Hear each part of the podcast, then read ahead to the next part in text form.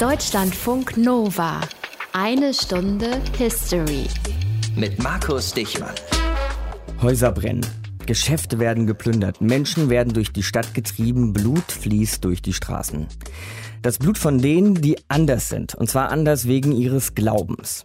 Das erleben wir eigentlich, so bitter es ist, täglich. Buddhisten töten Muslime in Myanmar, Sunniten töten Schiiten im Irak und im Glauben an einen Führer werden in Nordkorea Christen ermordet.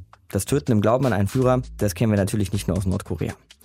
Auch wenn das Töten für den Glauben wohl so alt ist wie der Mensch selbst, gibt es trotzdem vielleicht so was wie einen Prototypen für solche Hetzjagden, Massaker oder Pogrome oder wie auch immer man das nennen will. Eine rabenschwarze Nacht im Jahr 1572. Die Bartholomäusnacht in den Straßen von Paris. Ein Blutbad und Leidtragende waren die Hugenotten. Unser Thema heute in eine Stunde History. Fangen wir an. Aus den prallgefüllten Schatzkammern der Menschheitsgeschichte. Euer D-Radio-Wissenhistoriker Dr. Matthias von Hellfeld. Hi Matthias. Hi. Schnell, brutal und im Dunkeln der Nacht ein Blutbad von ungeheurem Ausmaß. Das war die Bartholomäusnacht und all das geschah aus, wie man so schön sagt, religiös-politischen Gründen, denn im Grunde erst kurz zuvor hatte sich ja das Christentum in ganz Europa gespalten. Die Sache kam also nicht aus dem Nichts. Nein, das kam sie nicht. Nachdem die Reformation Martin Luthers die alte römische Kirche erschüttert hatte, gab es natürlich überall in Europa Christen, die diesen Ideen anhängen und deswegen eben in Konflikt geraten sind mit denjenigen, die an der alten Lehre und eben der Einheit der römischen Kirche festhalten wollten.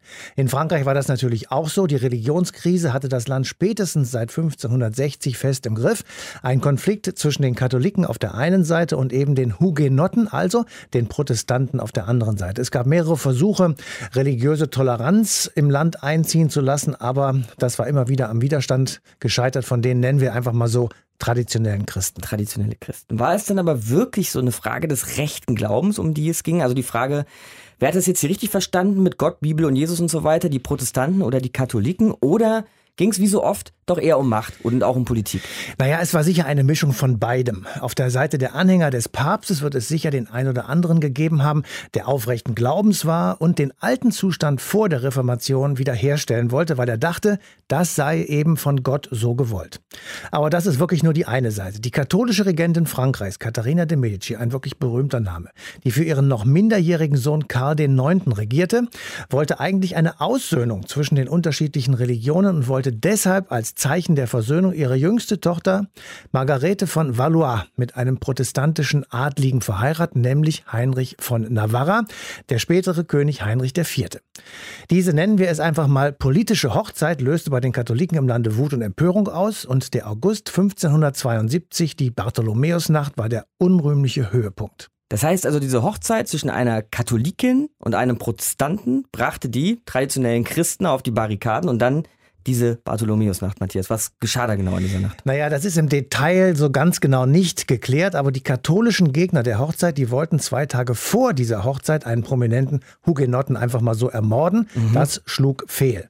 Zwei Tage danach wurde ein zweiter Versuch unternommen, der war erfolgreich. Und dann sind viele der Täter in eine Art Blutrausch verfallen und haben mehrere tausend Hugenotten, man spricht von insgesamt etwa 6000, umgebracht, dass davon berichtet wird von den Chronisten, die Straßen der französischen Stadt Paris hätten sich rot verfärbt. Deutschlandfunk Nova. Eine Stunde History. Das Pflaster von Paris. Seine Straßen und seine Gassen, die haben eine jahrhundertealte Patina von Blut. Dick, Fett und dunkel klebt es auf dem Kopfstein und unter dem Asphalt. Zum Beispiel floss Blut durch die Straßen von Paris in der Bartholomäusnacht 1572. Unser Thema heute in der einen Stunde History. Und mit ins Dunkel dieser Nacht nimmt uns jetzt Eleonora Pauli. Es ist der 18. August 1572. Auf dem Vorplatz der Kathedrale von Notre Dame in Paris wird Hochzeit gefeiert. Und zwar eine ziemlich unkonventionelle. Oui, ich will. Nicht etwa, weil der Bräutigam Henri de Navarre als Baby den Panzer einer Meeresschildkröte als Wiege hatte, sondern weil seine südwestfranzösische Heimat Sammelpunkt der Protestanten ist und er selbst Hugenotte. Oui, ich will. Seine Braut, die belesene und sinnliche Marguerite de Valois, aka Margot, ist nicht nur die Schwester des Königs von Frankreich, Karl IX., sie ist Katholikin. Am schönsten Tag ihres Lebens trägt die Braut in der Sommerhitze bordeauxfarbenes Brokat mit Goldzwirn, das dunkle Haar hochgesteckt, Rubine im Dekolleté, ein Traum in Rot. Die Trauung findet übrigens auf dem Vorplatz der Kathedrale statt, weil Henri sich weigert, der katholischen Messe im Kirchengebäude beizuwohnen. In der ersten Reihe steht die Königsmutter Caterina de Medici in ihrem matronenhaft schwarzen Kleid. Ob sie vor Glück über ihre Tochter aus Erleichterung oder Triumph weint, bleibt ungeklärt. Die Ehe unter den Religionen ist ein Zeichen der Versöhnung, naturalmente. Es bedeutet finalmente ein bisschen innere Stabilität nach den ganzen Hugenottenkriegen der letzten Jahre. Per Fortuna, jetzt ist die Krone und der Staat gesichert. Denn immer mehr Fürstenhäuser werden protestantisch und drohen vom katholischen König in Paris abzufallen. Zeitgleich sind die diplomatischen Verhältnisse zu Spanien und England schwierig. Viele Katholiken, immerhin rund 90 Prozent der französischen Bevölkerung, empfinden den hochzeitlichen Versöhnungsversuch aber als Frechheit.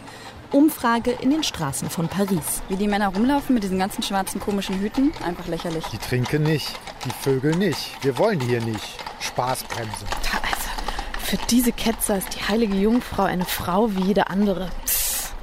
Die Hugenotten, die als Hochzeitsgäste die Herbergen füllen, sehen das etwas anders. Also ich, ich finde diese, diesen Versuch der Versöhnung sehr gut.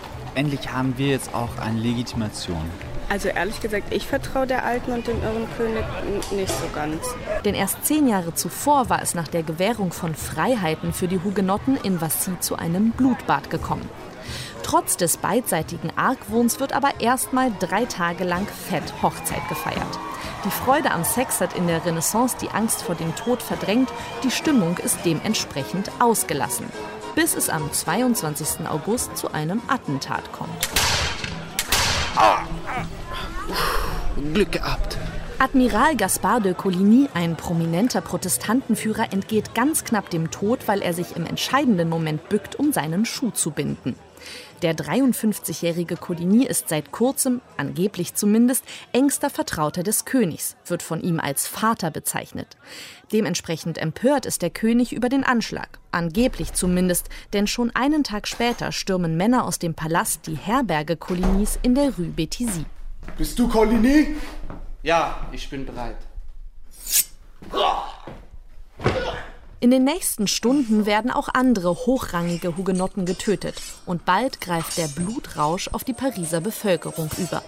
Es ist die Nacht des 24. August 1572, dem Festtag des heiligen Bartholomäus. Der König will es, rufen die fanatischen Katholiken, denn am selben Abend hatte er verkündet, dass die, die der neuen Religion angehören, sich gegen seine Majestät und den Staat verschwören und die Ruhe der Untertanen und der Stadt Paris stören wollten. Das Massaker ist also legitimiert als Massenexekution wegen Hochverrats. Bis zum Mittag des nächsten Tages werden allein in Paris 3000 Hugenotten förmlich abgeschlachtet. Köpfe rollen, Kinder werden aus dem Mutterleib geschnitten, Menschen werden von Hellebarden durchbohrt, das Blut fließt über die Straßen, als habe es stark geregnet. Schnell breitet sich das Gemetzel auf ganz Frankreich aus. Insgesamt sterben dabei 13.000 Hugenotten. Der frisch vermählte Henri de Navarre wird unterdessen vor den König geführt und muss konvertieren. Es ist Nachmittag am 24. August 1572, als die Königsmutter Caterina de Medici in ihrem pechschwarzen Kleid aus dem Louvre tritt und die Leichenberge in den Gassen inspiziert. Ach, dieser Gestank. Wer ist das denn hier? Hm, so ein Pech. Bei den ganzen Intrigen kann man gar nicht mehr feststellen, wer schuld ist. Was geschah in dieser Bartholomäusnacht 1572? Unser Thema heute hier in eine Stunde History und Eleonora Pauli hat es uns verraten.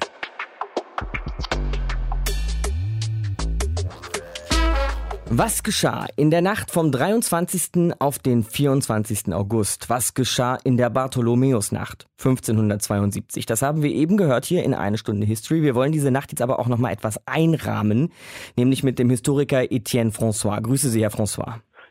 Sie auch. Wie konnte es sich eigentlich so weit hochschaukeln? Wieso war nach der Reformation, also nochmal ausgesprochen der Trennung der Konfessionen, wieso war der Hass so groß zwischen Katholiken und Protestanten in Frankreich?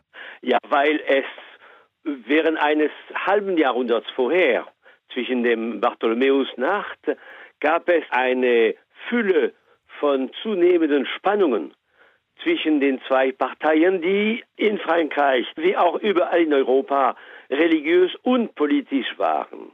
Die Monarchie in Frankreich hing sehr an dem Katholizismus. Katholizismus war die Basis der Legitimität, aber auch weil der König der Chef der katholischen Kirche in Frankreich war. Mhm. Im Grunde die Kirche in Frankreich war ein Teil der Machtbasis für äh, den König. Aber die Protestanten wollten die Macht erobern und die Macht über die Monarchie. Und daher ständige Spannungen auch zwischen den großen adligen Familien, die zu kriegsähnlichen Auseinandersetzungen führten, die im Jahre 1562 begonnen haben. Tausende sind dann in dieser Bartholomäusnacht und auch in den Folgetagen umgekommen. Was gab es denn eigentlich für unmittelbare Konsequenzen? Wurde irgendjemand für diese Taten belangt? Man weiß nicht genau, wie das lief. Das Ergebnis ist klar. Tausende von Protestanten wurden ermordet, und zwar nicht nur in Paris, sondern auch in den meisten anderen großen Städten in Frankreich. Aber das war wirklich ein tragisches Ereignis. Denn der Anlass war der totale Gegensatz davon. Die Monarchie, das heißt die Regentin Katharina von Medicis und ihr jungen Sohn Karl IX. versuchten einen Mittlerkurs zwischen den kriegsführenden Parteien zu führen. Dafür hatten sie eine Hochzeit geplant? Ja, und das, deswegen hatten sie eine Hochzeit geplant zwischen der Schwester des Königs, Margarete von Valois, und ein anderes Mitglied der königlichen Familie, der der Leader der protestantischen Partei war, Heinrich von Navarra. Und diese Hochzeit wurde zelebriert. Und für viele treue Katholiken, das war eine regelrechte Herausforderung. Sie fürchteten, dass die Zunahme des Protestantismus zu einer Katastrophe für das ganze Land führt. Und kaum hatten sie gehört, also in Paris, dass die Truppen des Königs dabei waren, die Leader der protestantischen Partei zu töten, dass es ein, so etwas wie einen Aufstand der Pariser Bevölkerung gab. Und das war eine Mordaktion, die niemand mehr kontrollieren konnte. Und am Ende diese tausend Tote, die das Ergebnis davon waren. Das heißt, um das zusammenzufassen, eine tragische Entwicklung, denn was zu Beginn als ein Akt der Versöhnung verstanden war und als solches umgesetzt wurde, hatte zur Konsequenz eine Vertiefung der Verfeindung zwischen den beiden Gruppierungen und mit so vielen Toten, dass danach eine Form der Versöhnung kaum möglich ist. Muss man Katharina von Medici, der französischen Regentin, die diese Hochzeit geplant hat, muss man ihr die Geschichte eigentlich gewisserweise ankreiden, weil diese Hochzeit war ja eine völlige Fehleinschätzung? Nein, auf keinen Fall. Nein, nein, nein, nein, die Verantwortung von Katharina von Medici ist viel geringer, als man es oft behauptet hat. Die Hauptverantwortung für diese Konflikte liegt in dem Zwist zwischen den großen adligen Familien im Königreich auf der einen Seite und auf der Schwäche der königlichen Familie auf der anderen Seite. Aber die Hauptverwandlung liegt bei den Guise, bei den Montmorency oder bei den Condé. Und unter diesen großen adligen Familien, fast die Hälfte, war schon auf der protestantischen Seite. Es gab also einen Wettstreit und einen Wettkampf zwischen den hohen adligen Familien, um die Monarchie in ihren Besitz zu nehmen. Jetzt müssen wir uns noch einen ganz, ganz wichtigen Etappenstein liefern, Herr François, zum Abschluss, ja. nämlich das Edikt von Nantes. Eine Erklärung, die nach der Bartholomäusnacht die Hugenotten, also die Protestanten in Frankreich, schützen sollte und ihnen die volle religiöse Toleranz garantieren sollte. Wie kam dieses Edikt zustande? Es kam nicht sofort. Das war ein Religionsfriede. Dieser Religionsfriede erlaubte eine gewisse Religionsfreiheit im Königreich unter vielen Bedingungen natürlich, das war keine totale Freiheit, aber der König war der Garant dieses Friedens. Und damit dieser religiöse Frieden besser funktioniert, hatten die Protestanten oder besser gesagt die protestantische Partei einige Festungen im Land, um sich selber zu schützen und in den größten Gerichtshöfen des Königreichs waren die Richter gemischt, eine Hälfte katholisch, eine Hälfte protestantisch. Das war das Edikt von Nantes. Wie es danach mit den Hugenotten in Frankreich weiterging, besprechen wir gleich in einer Stunde History. Das war bis hierhin Historiker Etienne François bei uns im Deutschlandfunk Nova. Ich danke Ihnen, Herr François. Vielen Dank. Deutschlandfunk Nova. Eine Stunde History. Drei Prozent sind nicht viel. Und es sind nur drei Prozent der Franzosen, die heute von sich sagen, sie seien Protestanten. Und zwar laut einer Befragung der Le Monde, Deutschlandfunk Nova hier. Das heißt zum Beispiel auch, dass es in Frankreich deutlich mehr Muslime als Protestanten gibt. Das sind 9 Prozent der Bevölkerung und ewiger Spitzenreiter sind die Katholiken mit über 50 Prozent. Denn Matthias, auch das Edikt von Nantes, von dem wir eben gehört haben, hat nicht dazu geführt, dass es den Hugenotten, unser Thema heute hier in der Einstunde History, dass es also den Protestanten in Frankreich irgendwann mal besser gehen sollte. Nein, und es gärte ja auch im restlichen Europa eben wegen dieses Religionskonfliktes. Es hatte auch in Deutschland Versuche gegeben, Katholiken und Protestanten miteinander zu versöhnen, zum Beispiel im Augsburger Religionsfrieden von 1555. Aber der hat eben genauso wenig gehalten wie später das Edikt von Nantes. Die noch junge protestantische Kirche und die alte, sich nun katholisch nennende römische Kirche, mhm. die beiden standen sich in vielen Teilen Europas eben tatsächlich, sagen wir ruhig, unversöhnlich gegenüber. Und dieser Konflikt entlud sich zuerst in Böhmen und hat dann 30 Jahre lang unseren Kontinent in Atem gehalten und Verwüstungen von apokalyptischen Ausmaßen hinterlassen. Diese 30 Jahre, von denen du da sprichst, das ist der berühmt-berüchtigte 30-jährige Krieg 1618 bis 1648 haben sich da Protestanten und Katholiken in Europa in Schilde eingeschlagen. Und Matthias, man muss sagen, da waren wirklich alle dabei. Ne? Also Frankreich, Spanien, Niederlande, Schweden, Dänemark, Polen, Litauen und mittendrin das Deutsche Reich. Wie ging es denn in dieser Zeit den Hugenotten in Europa? Ganz einfach gesagt schlecht. Das kann man wirklich nicht anders formulieren. Der Krieg begann 1618 und wurde auf französischer Seite maßgeblich von Kardinal Richelieu geführt. Er war zuständig für Außenpolitik. Er war, wie sein Titel vermuten lässt, natürlich ein Katholik und er hatte von Anfang an die Hugenotten im Visier, insbesondere nach 1610, als Heinrich IV., eben jener Heinrich von Navarra, der mit der Tochter von Katharina von Medici verheiratet war, umgebracht wurde. Die Umstände dieser Ermordung konnten nie ganz geklärt werden. Jedenfalls nahm Richelieu das alles zum Anlass, die politischen und auch die militärischen Möglichkeiten der Hugenotten in Frankreich zu brechen. Hintergedanke war aber nicht einfach nur die Eindämmung der Hugenotten, sondern die Festigung der absolutistischen Herrschaft seines Mentors König Ludwig XIII.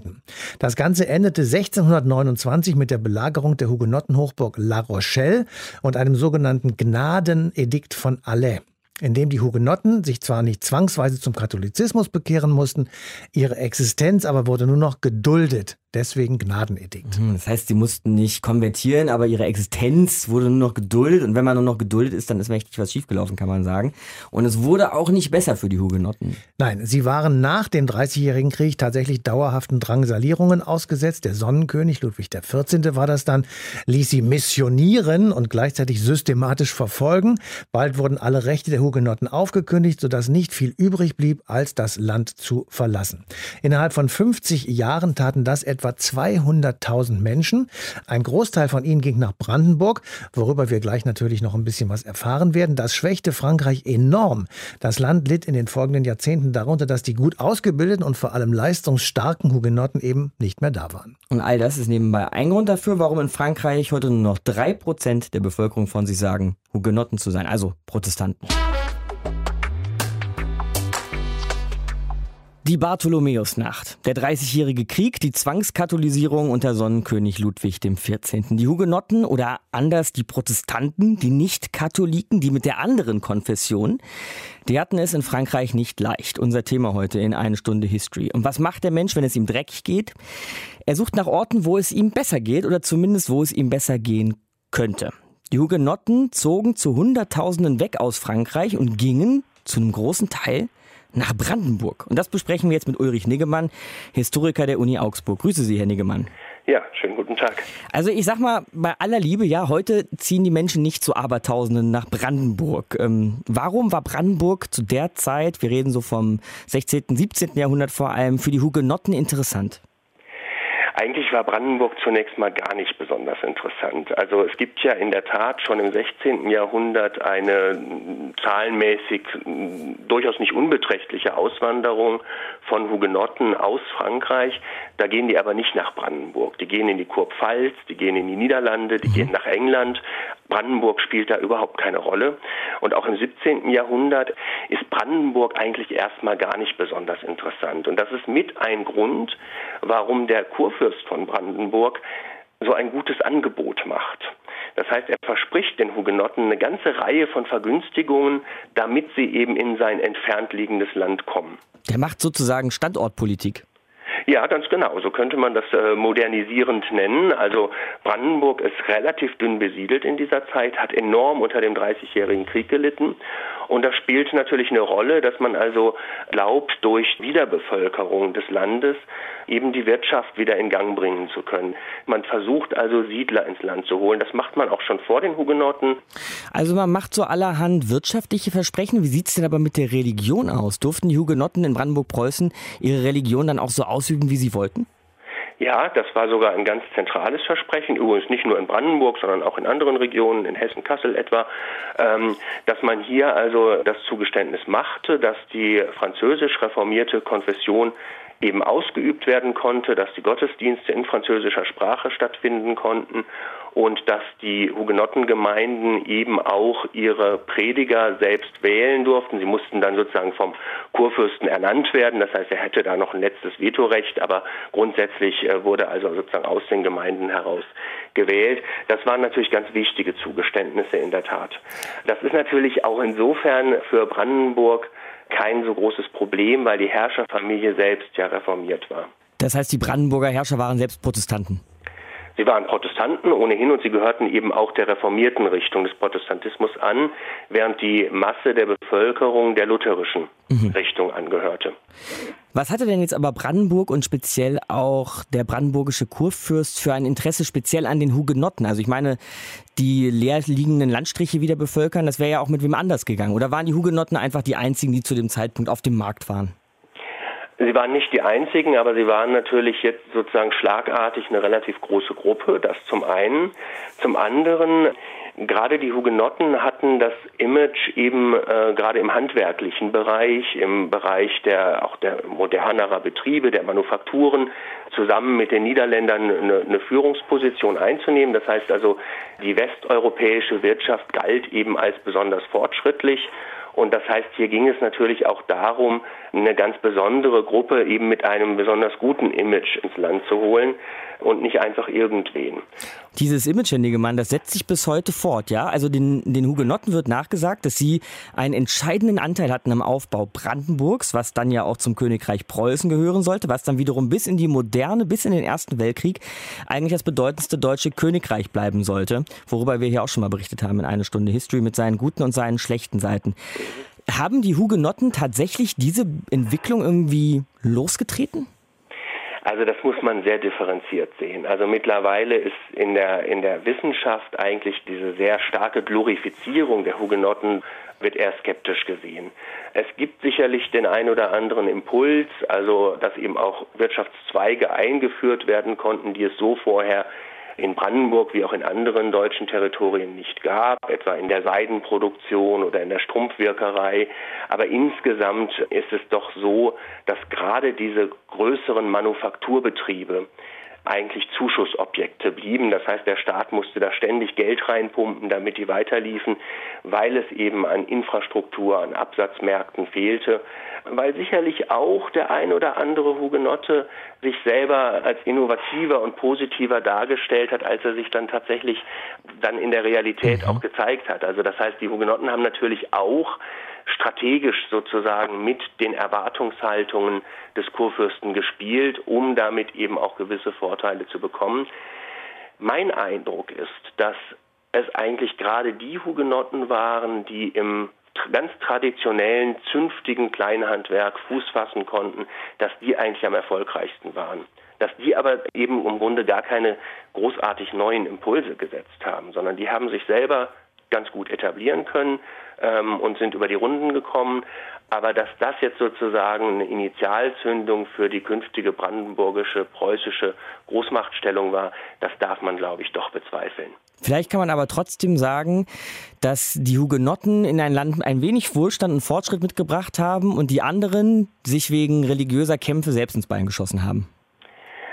Ja, das ist sicherlich in der, in der Tendenz richtig, auch wenn auch der wirtschaftliche Schaden für Frankreich ähm, lange überschätzt worden ist. Also auch da muss man sagen, dass eben auch ein Großteil der Hugenotten ja auch blieb. Man darf nicht vergessen, dass maximal 200.000 Hugenotten ausgewandert sind.